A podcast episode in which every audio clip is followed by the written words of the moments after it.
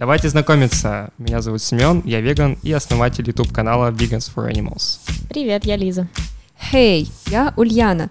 Мы соосновательница проекта «Дом солнца». Мы решили создать этот подкаст, потому что веганим уже долгое время.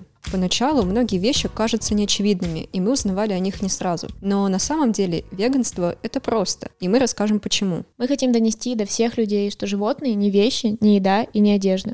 Подкаст будет живым курсом, в котором мы доступным языком ответим на все вопросы о веганстве.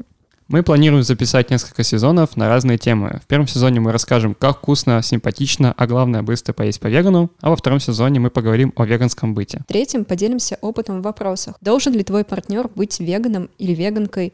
Как общаться с родными и друзьями, как быть на работе и как веганить, если ты подросток. В четвертом-пятом будем говорить о теории прав животных. Если у вас есть идеи, кого можно позвать к нам в качестве гостя или гости, или какие вопросы закрыть, пишите нам в соцсети. Услышимся. И помните, что веганить просто.